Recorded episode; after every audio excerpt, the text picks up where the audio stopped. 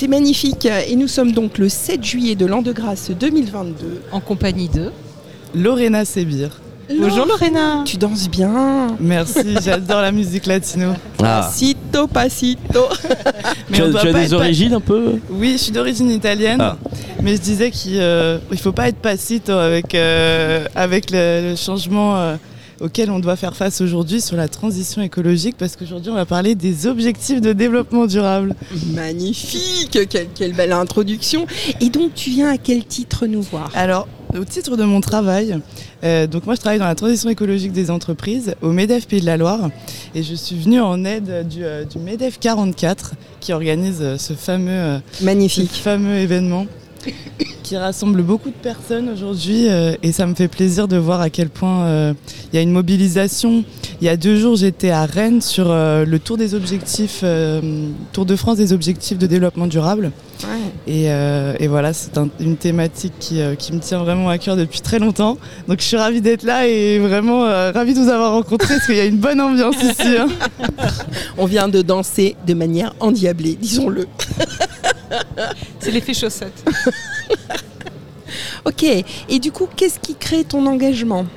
Qu'est-ce qui crée mon engagement Bah honnêtement, ça fait très longtemps euh, que ce soit sur. Là, je suis spécialisée sur les thématiques euh, environnementales, mais euh, voilà, dans ma vie, j'ai deux causes qui me tiennent vraiment à cœur, c'est l'environnement et les femmes. Et l'approche des objectifs de développement durable, elle permet d'avoir vraiment cette vision qui est systémique.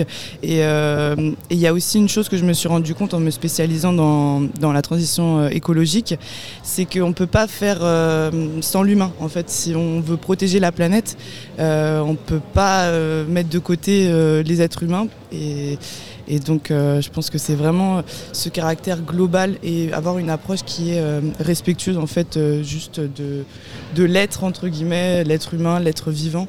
Et, et voilà, c'est un gros défi parce que je vois bien que dans notre société, c'est pas trop le cas. Mais euh, mais il y a du changement et c'est ça qu'il faut regarder et il faut continuer. Et les mots sont importants. Et quand on parle souvent de droits de l'homme, euh, on met de l'implicite derrière qu'il n'y aurait pas les femmes. Et j'apprécie beaucoup que tu parles de l'être humain. Je pense que ce n'est pas du tout par hasard.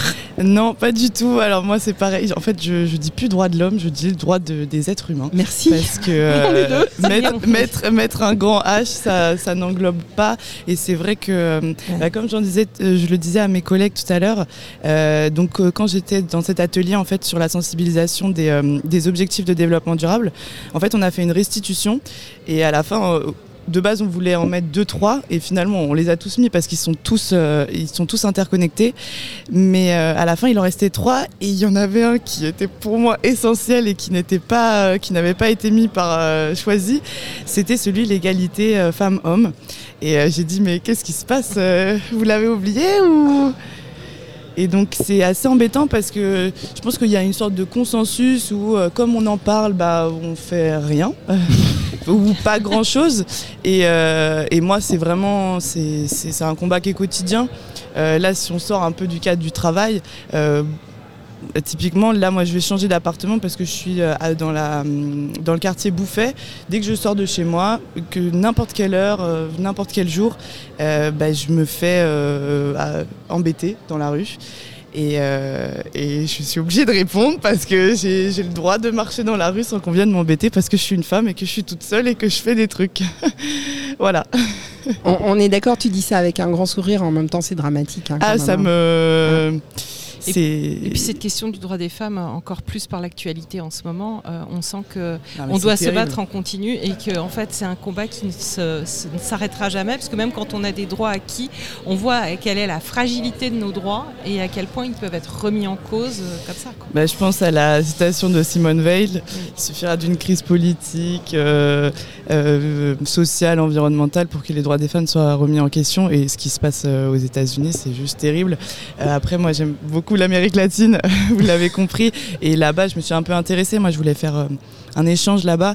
Et, euh, et j'ai beaucoup d'amis latinos. Euh, le droit des femmes et plus largement le droit des êtres humains là-bas ça n'existe pas donc je suis toujours très très très heureuse d'être ici en France malgré en fait euh, voilà c'est- je sais pas comment on pourrait appeler ça, mais c'est ces consensus social qui font qu'on n'avance pas en fait. Et que euh, dans la vie de tous les jours, en fait, il y a des choses qui sont établies par euh, ce qui se passait avant. Et tu peux, tu peux nous donner un exemple concret Parce que là, tu as l'air de parler de l'Amérique latine, donc tu connais euh, quels endroits, quels pays, quelles situations bah, Je connais, je, suis un petit peu très intéressée. Je connais la Colombie, l'Argentine, le Brésil, le Chili aussi. Et en fait, bah, là-bas, c'est en fait, j'avais fait un exposé sur l'avortement justement en Amérique latine et euh, bah, c'est interdit quasiment partout. Euh, c'est même pénalisé. Euh, les pires, il me semble, c'était Honduras, El Salvador. Donc voilà, concrètement, une, femme qui se fait violer et qui avorte, et même si elle n'a même pas déclenché l'avortement, si l'avortement est déclenché tout seul, elle peut aller en prison et aller 50 ans en prison, alors que parallèlement, euh, on a des, euh, des, cas de, viol euh, quasiment tous les jours sur des, des jeunes filles. Et ça, bah, bien sûr, c'est impuni. Et ça devrait même pas être bien sûr, en fait, mais c'est impuni. Et, c'est là où on voit, en fait, l'incompréhension de une personne qui vit quelque chose, même naturellement, en fait, et qui va en prison pendant 50 ans, alors qu'une personne qui fait quelque chose de, bah, quelque chose de, terrible, un crime, bah, ça, ça ça passe à la trappe. Alors c'est super, euh, c'est super intéressant ce que tu dis. Moi, ça me rappelle aussi euh, des, du, film euh, comme Virgin Suicide qui parle de ça, comme les Magdalena Sisters. Et en même temps, comme on est diffuseur à la radio, on est obligé de préciser ensemble. J'espère que tu ne vas pas le prendre mal, mais que ces propos n'engagent que toi. Parce que voilà, ah c'est super important de, voilà, de préciser. Il y a, y a un côté militant ah dans ce que tu dis. oui, mais nous, tu vois, en tant que diffuseur, voilà. Donc, du coup, moi, j'aimerais beaucoup, beaucoup savoir, tu as l'air assez jeune, donc je te, je te ferai pas l'offense de te demander ton âge, mais j'aimerais savoir d'où tu viens, c'est quoi ton parcours avant d'arriver sur cet engagement qui est très fort et très prenant Alors ça, honnêtement, c'est depuis que je suis toute petite. Euh, les... T'es née dedans eh, Ben oui, je me rappelle que quand j'étais toute petite, euh, ma grand-mère me disait, euh, ne dis pas de gros mots, c'est pas beau dans la bouche d'une petite fille, et moi je lui répondais, et dans la bouche d'un petit garçon, c'est joli. Donc non, ça c'est vraiment quelque chose qui m'anime depuis très longtemps. Merci mamie, on te salue bien bas. Non, j'adore ma grand-mère, je t'aime, je t'aime mais euh, mais c'est vrai que voilà, après c'est les chocs générationnels et moi ma grand-mère elle est top parce que euh, s'adapte. Voilà, j'ai trois, enfin j'ai un grand frère et deux cousins, et, et donc moi j'ai grandi en fait dans cet univers-là qu'avec des garçons, et donc c'était vraiment voilà, il fallait s'assumer, être là et, et pas se laisser manger par les garçons, mais je me suis bien, je me suis bien défendue. Mais sinon, euh, oui, voilà, ça c'est quelque chose qui fait partie de moi depuis, euh, bah, depuis le début, je pense que depuis que je suis sur cette terre.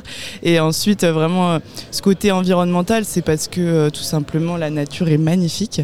Et, et je, suis, je suis désolée de voir à quel point on a le le pouvoir de la, de la détruire. Et euh, particulièrement, moi, ce qui me, ce qui me touche, et, j'ai un micro bleu, c'est vraiment l'océan. Euh, c'est la mer, c'est vraiment ma, ma, passion. Et, euh, et, je, travaille, je fais du bénévolat pour, pour essayer de sensibiliser sur, sur la pollution marine. Surfrider Foundation. Surf. Surfrider. Euh, donc c'est une, des plus grosses fondations euh, qui a été créée il y a très longtemps par deux surfeurs euh, qui, qui en fait ont vu à quel point l'océan était bah, maltraité. on parle du, septième continent plastique, c'est c'est terrible quoi vraiment et, quand on voit dans en fait ce qui est dur dans, dans la transition écologique c'est de voir en fait ce qu'on doit faire typiquement moi je suis, je suis toujours assez, fasciné par les membres du GIEC qui, qui, voient à quel point on, on, va. Et nous en connaissons. Ben oui, on a reçu Christophe Cassou à ce micro il y a quelques mois au colloque de l'EMCC France. Et, et ces gens-là, euh, moi je, veux leur demander euh, comment ils font en fait pour, pour, euh, pour vivre en sachant où on va, comment et la, la réalité de ce qui se passe tout le temps en fait. Et ça c'est c'est assez perturbant, mais je pense qu'il faut toujours se focaliser sur le, positif, les innovations, euh, qui, moi j'appelle ça les innovations environnementales, tout ce qui est, euh, toutes ces créations d'entreprises qui, ont des modèles, et là on revient sur les ODD, euh, c'est des business models ODD, soutenables. ODD, vas-y précise. Objectif de développement durable, ODD, ça doit être votre référence. Bien sûr, non, non, moi je connais, mais tu vois, c'est pour les personnes Pardon, moi je connais, j'ai- ma fille qui est dans l'environnement. C'est vrai, Et les mais droits faut des que, je femmes. faut que je rencontre votre fille. hein. Vraiment, je pense qu'on s'entendrait super bien. Mais euh, voilà. Et donc, du coup, ton parcours, tu as fait des études Oui, bien sûr. Alors euh, moi j'ai fait une licence d'économie au départ euh, au Panthéon à la Sorbonne et, euh, en fait j'avais j'étais animée par en fait pourquoi je suis allée en économie déjà parce que j'étais douée et, et aussi parce que on voit bien qu'aujourd'hui il y a un truc qui compte c'est l'argent. Et donc, si on veut faire bouger les choses, il faut aller au cœur du, sujet. Et donc, euh, moi, c'était vraiment allier économie et environnement. Et ensuite, euh, j'ai trouvé ce master euh, à l'IAE de Nantes, master CODEM, économie de l'environnement, de l'énergie et des transports, qui, qui est super. Franchement, j'en fais toujours la promotion. Venez nombreux. Oui, bah, et et je, je peux conseiller aussi les étudiants, ça m'arrive souvent, euh, ils m'appellent, ils me demandent, je peux vraiment, n'hésitez pas. Et, euh, et en fait, j'ai vu qu'ici, euh, en Pays de la Loire et plus largement en Grand Ouest, il y a une vraie dynamique qui est lancée sur ces thématiques-là. Et, euh, et c'est pour ça que je je veux continuer ici parce que je pense que c'est une des régions les, les plus avancées. euh.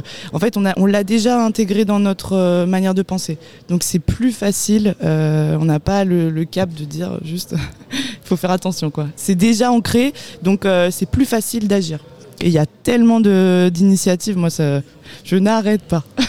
Et on peut y aller pasito. non, il faut pas y aller suavecito. Il faut y aller duramente. Con action et Muchas, dynamisme. muchas, vámonos. On y va. On y va. Alors, on va te proposer en français, en anglais, en espagnol, dans la langue que tu veux, de faire le petit jingle de la radio. Ok. Et chacun de nous va le faire, et comme ça, ça te donne le temps, toi, de Allez. laisser venir euh, ce qui vient. Radio, moi je, je l'ai fait en espagnol.